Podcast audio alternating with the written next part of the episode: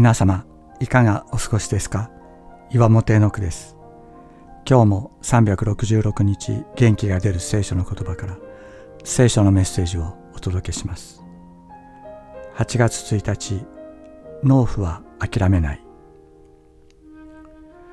連日の厳しい暑さの中植物は十分な水を必要としています。今朝も庭に植えているバラに水をやりましたがこの時期虫も大発生します。せっかく膨らんできたつぼみや葉が虫に食い荒らされているのを見るととても残念な気持ちになります。しかし虫がついて花や葉が汚くなってしまってもその木に水をやらないということはないのです。また新たな芽が出て美しい花を咲かせることを知っているからです。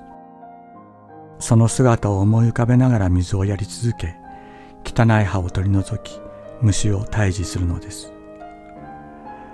私たちは自分の失敗や罪心の汚さを見ると神様の恵みがわからなくなってしまいます。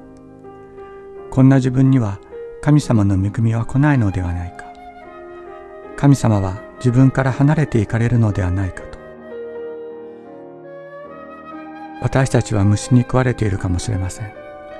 葉も汚くなっているかもしれません。しかし神様は私たちに水を注ぎ続け汚くなった葉を取り除き虫を退治してくださるのです。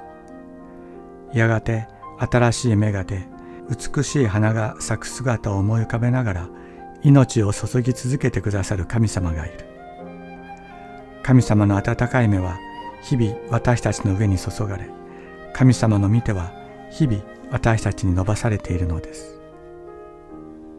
私主はそれを見守る者、絶えずこれに水を注ぎ、誰もそれを損なわないように、夜も昼もこれを見守っている。イザヤ書27章3節